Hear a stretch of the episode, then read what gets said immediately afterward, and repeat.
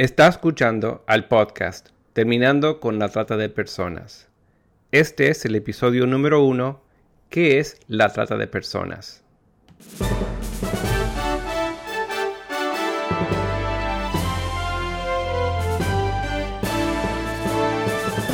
Bienvenido al podcast Terminando con la trata de personas.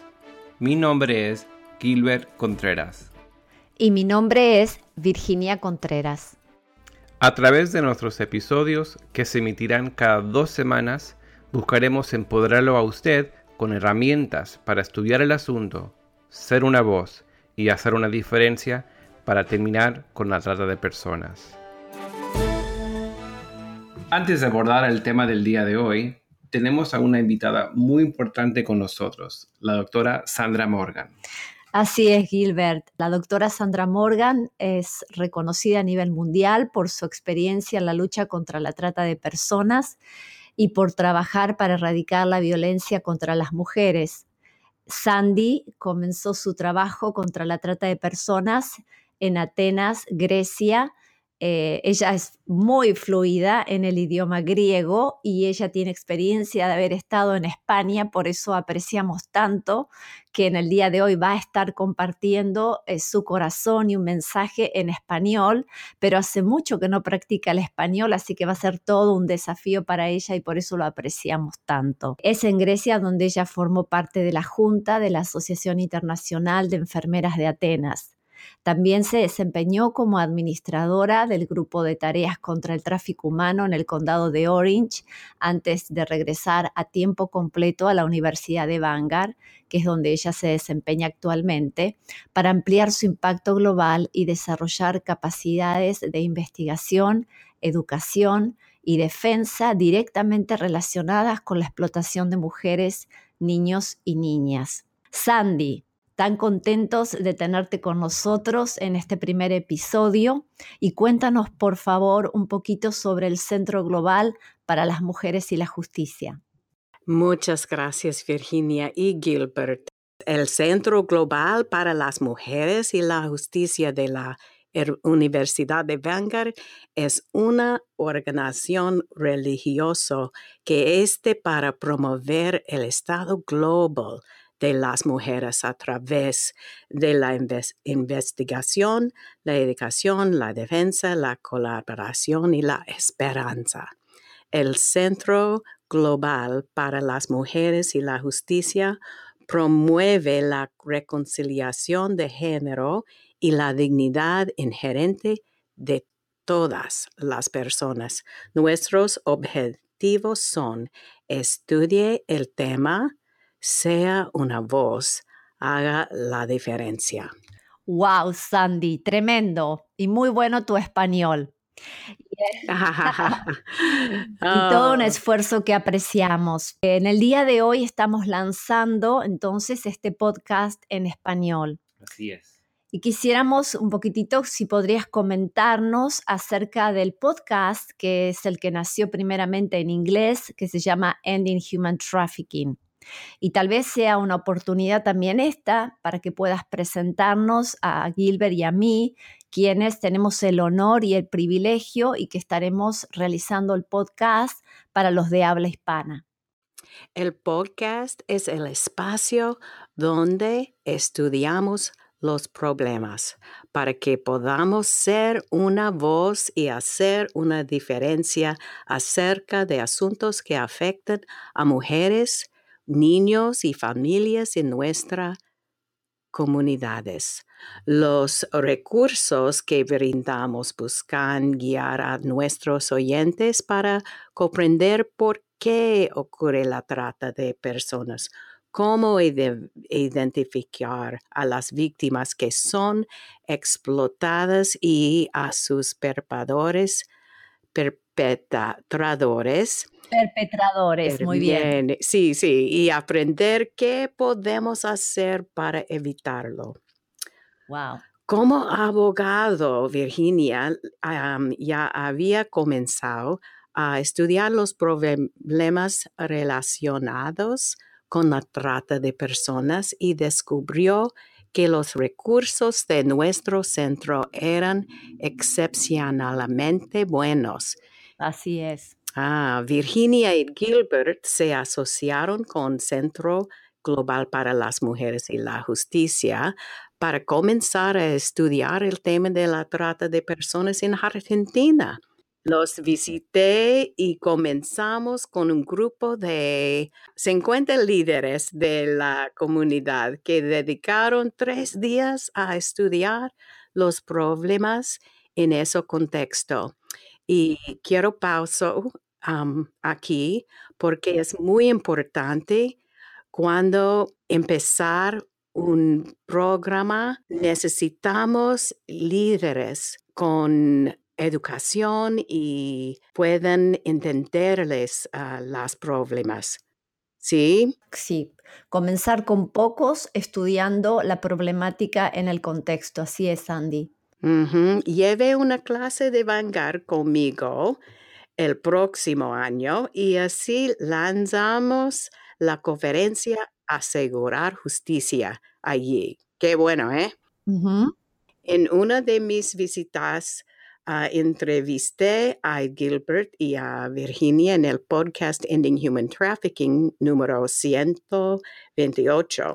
A medida que logramos más colaboraciones, asegurar justicia creció de tal manera que llevamos la conferencia a Ecuador y también incluimos a más expertos locales Virginia dijo, necesitamos un podcast en español. Para aquellos que nunca han escuchado nuestro podcast en inglés, les comento que tengo un coanfitrión, Dave Stahoviak.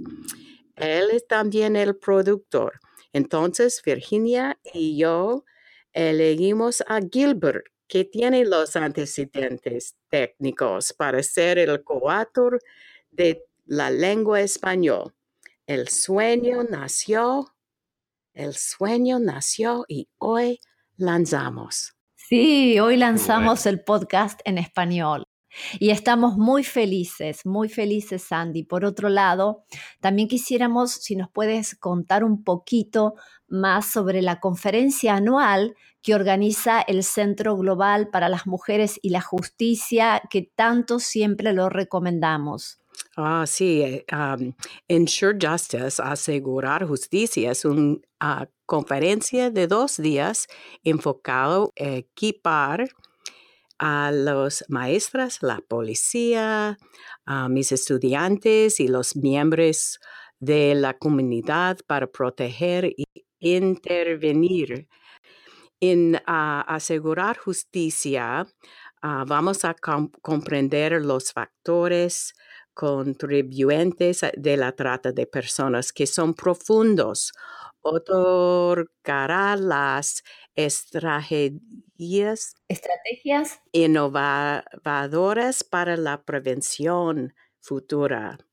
La conferencia está en la Universidad de Vanguard en Costa Mesa, California. 2 a 3 de marzo Sí, volvemos a repetir. La conferencia se realizará entonces en la Universidad de Vanguard, que se celebra en Costa Mesa, California, y los días son el 2, 3 de marzo del 2018, es decir, del corriente año. ¿Y cuál es el tema? El tema es muy importante y muy complicado. abuso de sustancias y trata de personas hay muchas veces cuando no ah, entendemos todo lo importante es la familia cerca del niño y cuando tienen familia con abuso de sustancias es muy difícil para el niño. Y entonces nuestro objetivo es reunir expertos en el tema, fomentar el aprendizaje y provocar conversaciones que aumenten los esfuerzos de colaboración. Todos queremos lo mejor para nuestros niños y niñas. Trabajamos muy duro para brindarles, por ejemplo, una buena educación, ortodoncia y darles oportunidades para un futuro próspero. Sin embargo, las tormentas vienen y las olas arrollan a algunos menores, dejándolos aferrados al barco de la vida, a unos ahogados y a otros arrollados en la costa del mar. Pero aunque pasan por todo esto, ellos se levantan y enfrentan otro día, siendo un maestro, miembro de la comunidad, voluntario, padres de crianza o líder de jóvenes. usted puede construir a un niño fuerte. Todos podemos ser parte de asegurar justicia. Y además quiero decirle, asegurar justicia se basa en Proverbios 31, 8 que dice, habla a favor de los que no pueden hablar por sí mismos, garantiza justicia para todos los abatidos. En otras palabras, haz cosas justas. Todos tenemos zapatos cómodos. Todos comimos un desayuno saludable. Estas cosas son moralmente justas. Pero ¿cómo hacemos las cosas justas para personas que están siendo tiradas en la tormenta del océano, a donde no podemos controlar la condición feroz? Unas opciones serían mandar a un equipo de rescate para ayudarlos. A veces esto hacemos. Podemos tirarles salvavidas. A veces hacemos esto también. También podemos hacer todo en nuestro poder para prepararlos para sobrevivir las tormentas. Para eso estamos aquí hoy. Estamos aquí para considerar nuestra responsabilidad en fortalecer a nuestros niños y niñas para sobrevivir la adversidad y salir adelante. Estamos aquí para equipar y defender a nuestras comunidades. Así es. Gracias, Sandy, por tu liderazgo en el Centro Global para las Mujeres y la Justicia y por la visión de comenzar el podcast en inglés para terminar con la trata de personas. Ahora lanzamos el podcast en español para equipar un público completamente nuevo. Gracias por confiar en nosotros. En Virginia y en mí es un honor para nosotros formar parte del Centro Global para las Mujeres y la Justicia. Muchas gracias, Sandy. Dios les bendiga, amigos. Y ahora vamos a pasar a nuestro tema del día de hoy. ¿Qué es la trata de personas? La trata de personas es el reclutamiento y o el movimiento de alguien dentro o fuera de las fronteras de un país a través del abuso de poder o posición con la intención de una explotación forzada, comercial o de otro tipo. ¿Es lo mismo trata de personas que trata de blancas? Me alegra mucho que hayas formulado esta pregunta, Gilbert. La expresión trata de blancas se generó a partir de las guerras mundiales, en donde mujeres europeas de piel blanca eran captadas y transportadas a otros países para ser vendidas como servidoras sexuales en redes de prostitución. Lamentablemente con el tiempo y por ser un negocio tan lucrativo, los tratantes de personas comenzaron a comercializar no solo a mujeres blancas, sino a cualquier mujer, niña, niño y adolescente para cubrir con la demanda de sus consumidores. Esta es una de las razones por las que el término trata de blancas fue reemplazado por trata de personas. Lo importante de considerar es que la trata de personas es un delito que siempre tiene como finalidad la explotación de seres humanos en diversas actividades y una de ellas es la sexual. ¿Cómo captan a las víctimas? La trata de personas tiene tres componentes para considerar. Fuerza, fraude y coerción. Si pensamos en el elemento de fuerza, típicamente la imagen que viene a nuestra mente es de alguien que es secuestrado, puesto en una camioneta, para luego forzar a esta persona a trabajar en algún taller clandestino, por ejemplo, o para explotar a esta persona en comercio sexual en un burdel. Entonces, fuerza es el elemento con el que la mayoría de la gente asocia cuando piensa en trata de personas. Sí, una de las razones se debe a muchas películas que se han producido en los últimos tiempos que muestran precisamente este escenario.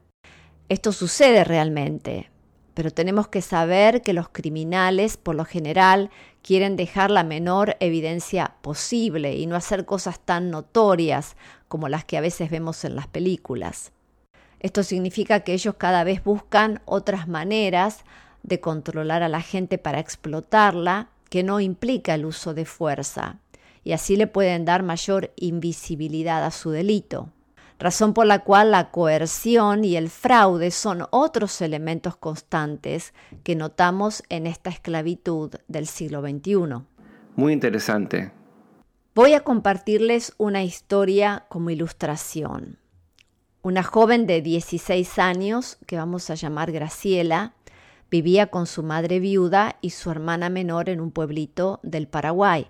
Había terminado el colegio secundario con muy buenas calificaciones pero la falta de trabajo estable y oportunidades laborales producía grandes desafíos para ellas. Un amigo de la familia les comentó que estaban ofreciendo a jóvenes un trabajo como niñeras de hijos de personas acomodadas económicamente en Argentina y que ofrecían muy buen salario. Graciela lo habló con su mamá y aceptó la propuesta y fue una entrevista donde completó una solicitud de trabajo. ¿Qué clase de información se pone en una solicitud así, Gilbert? Nombre, dirección, toda clase de datos personales que a uno le pidan. Y eso es lo que Graciela anotó. En pocos días Graciela se enteró que fue seleccionada para este trabajo junto a otras jovencitas. Se despidió de su madre y hermanita, preparó sus cosas y emprendió el viaje. Antes de abordar el avión le entregó al coordinador del viaje, entre comillas, que era en realidad un tratante de personas, su pasaporte. Graciela dejó su país con grandes sueños de un futuro mejor para ella y su familia, a quien les pensaba enviar dinero. El destino final del viaje no fue Buenos Aires, sino que una vez aterrizadas fueron llevadas en una camioneta a otro destino. Fueron puestas en habitaciones separadas y esa misma noche fueron violadas por varios hombres. Todos los sueños de estas jovencitas se hicieron pedazos. Al día siguiente llevaron a Graciela al primer burdel, donde ella fue vendida en comercio sexual vez tras vez tras vez cada día. Hay tantas cosas desgarradoras en esta historia, pero me llama la atención dos cosas.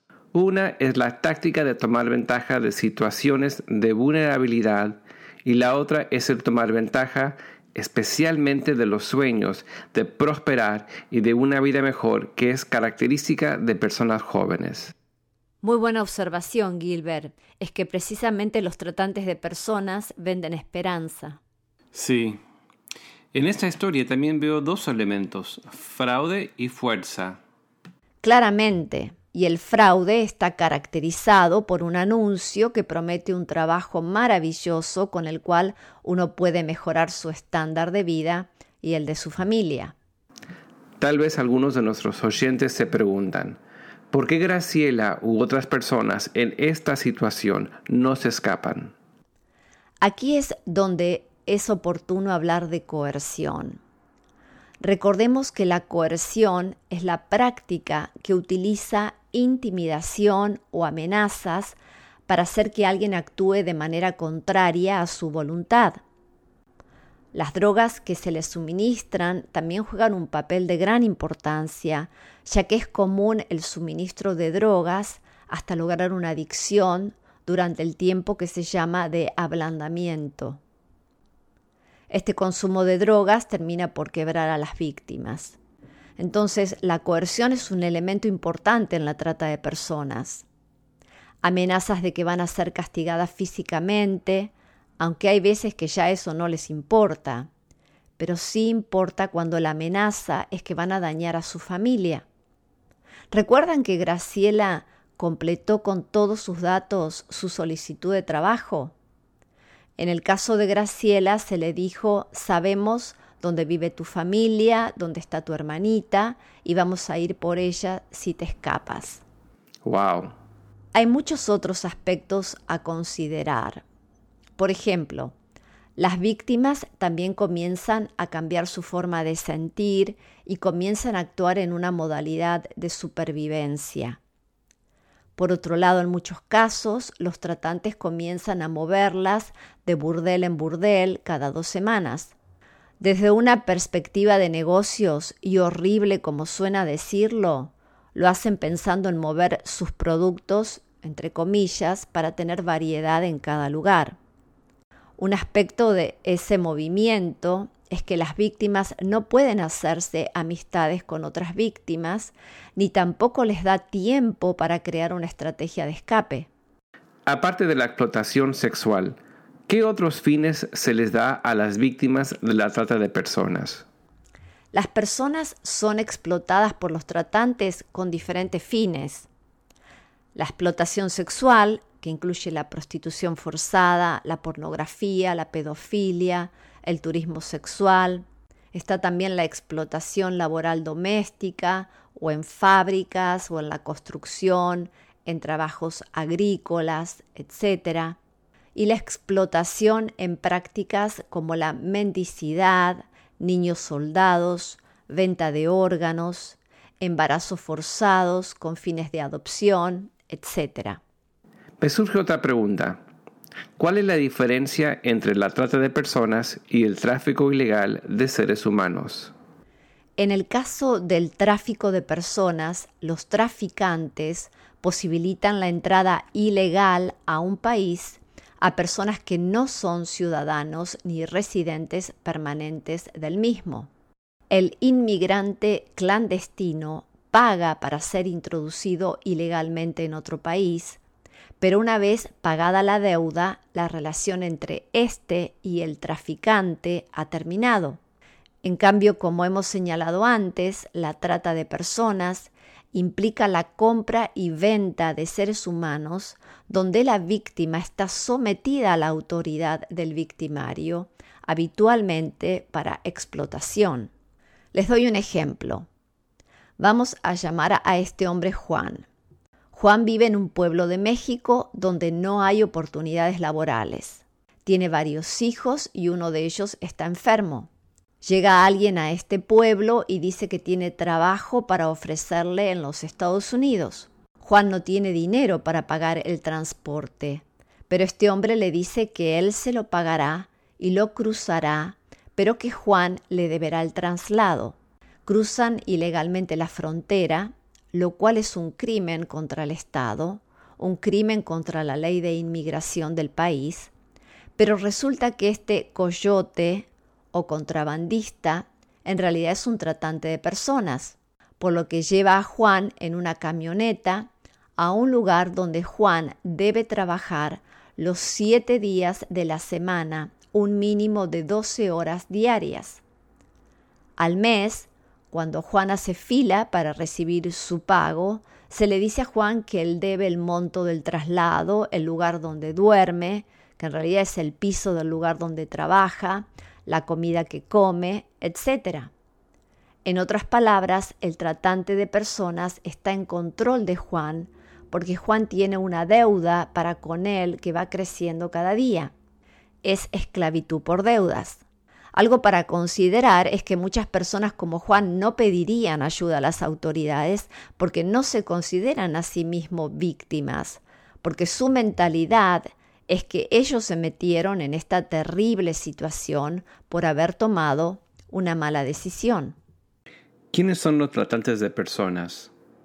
Bueno, pueden ser tratantes ocasionales o pequeños grupos criminales a nivel regional y hasta llegar a organizaciones delictivas transnacionales. Los tratantes de personas en muchos casos trabajan apoyados por y en connivencia con miembros de la familia y o amigos que reclutan y a veces venden a las víctimas, o líderes comunales que apoyan a los tratantes, también productores de documentos falsos, dueños de medios de transporte y conductores, dueños de hoteles, agencias de viajes, agencias de empleos y lamentablemente hasta corrupción de funcionarios públicos.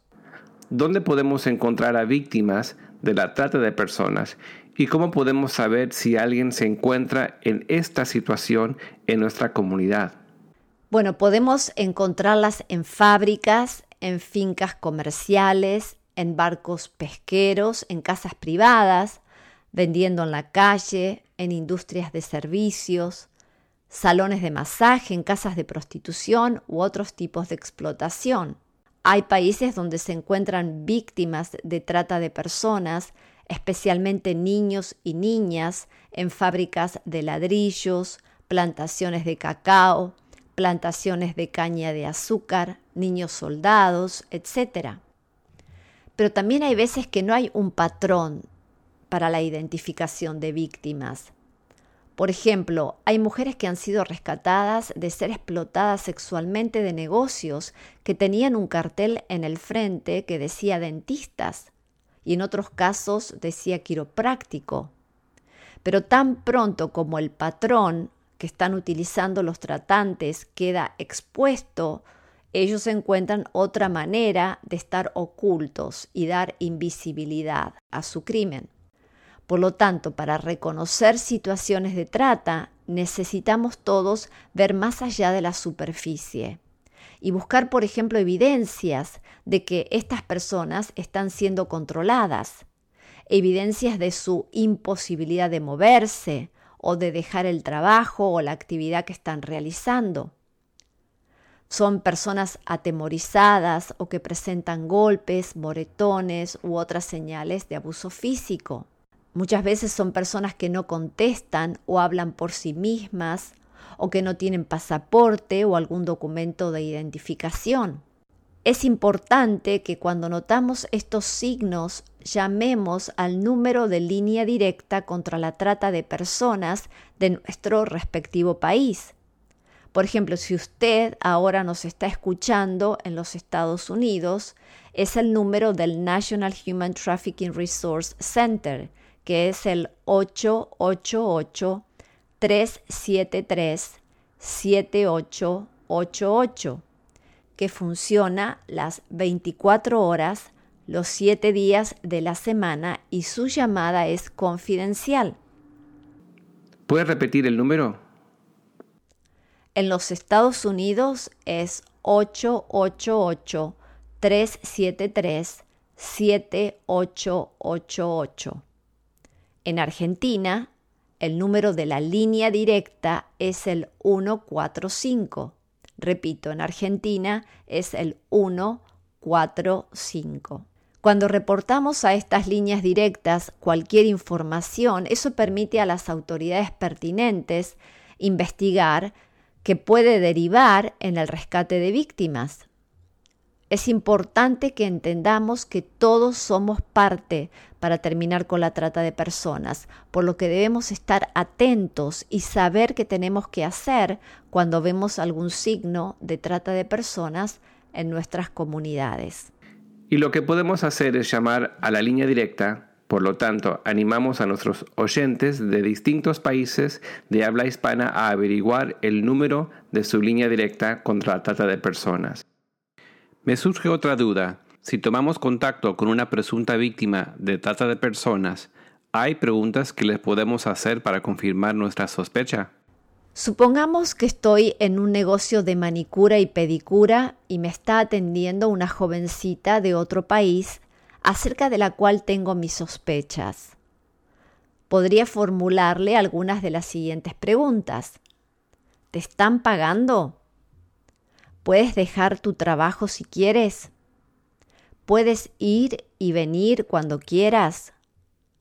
Tú o tu familia han sido amenazadas. ¿Cómo son tus condiciones de vida y de trabajo? ¿Dónde duermes y tomas tus alimentos? ¿Tienes que pedir permiso para alimentarte, dormir o ir al baño? ¿Hay candados en las puertas o ventanas donde vives para que no puedas salir? ¿Te quitaron tus documentos de identificación? Pero tal vez no llegamos a poder entablar una conversación con esta jovencita porque se la ve temerosa, nerviosa, y al hacerle una pregunta vemos que mira a la dueña del negocio que está constantemente observándola. Esto nos hace sospechar que algo está mal y podemos reportar esta sospecha a la línea directa contra la trata de personas del país donde nos encontramos. ¿Hay una clase particular de víctima? Les puedo brindar esta estadística. Las Naciones Unidas ha determinado que aproximadamente el 79% de las víctimas son mujeres y más de la mitad son menores de edad. Les recomiendo leer el documento en Internet Trafficking in Persons Report, el TIP, que el Departamento de Estado de los Estados Unidos cada mes de junio pone a disposición del público desde el año 2001. Se puede bajar en PDF gratis y allí encuentra país por país cuál es la situación y los avances en materia legal que se hacen en los distintos países para terminar con la trata de personas. A decir verdad, estoy un poco abrumado por la cantidad de información que nos has provisto en este primer episodio. Pero al mismo tiempo me siento tan feliz que estamos haciendo este podcast que puede empoderar a tantas personas de habla hispana a obtener un mayor entendimiento de un asunto tan complejo como actual que es la trata de personas. En los minutos que nos quedan, ¿qué te gustaría que la audiencia recuerde del episodio del día de hoy? Que la trata de personas es una grave violación de los derechos humanos por ser una actividad con fines de explotación que se logra a través de medios que se basan en la vulnerabilidad de las víctimas, que el fraude y la coerción son cadenas de esta esclavitud del siglo XXI, que cuando las personas responden a una promesa de un trabajo o vida mejor y luego se encuentran que han caído en una trampa, somos nosotros quienes podemos quebrar esas cadenas tan solo si estamos alertas, atentos a los signos de trata de personas y recordamos en principio el número que necesitamos llamar en nuestros respectivos países que movilicen una investigación. Y el número aquí en los Estados Unidos es 888-3737-888. Repito, 888-3737-888. Virginia, ¿qué tema trataremos en el próximo episodio? Haremos referencia al hecho de que la trata de personas consiste en la esclavitud del siglo XXI y que es uno de los delitos que mueve mayor cantidad de dinero en todo el mundo después del tráfico de drogas y de armas. La trata de personas mueve unos 33 mil millones de dólares. Nuestros oyentes se sorprenderán que pueden encontrarse siendo una parte que contribuye a este gran problema mundial tan solo al realizar sus compras diarias. Así que en dos semanas asegúrese de escuchar nuestro próximo episodio. Gracias Virginia por esta conversación tan útil el día de hoy. Gracias Gilbert. También queremos que nuestros oyentes sepan que pueden escribirnos y comunicarnos sus inquietudes las cuales podemos eventualmente incluirlas en nuestra temática de futuros programas. Pueden entonces escribirnos al correo electrónico contacto arroba terminando con la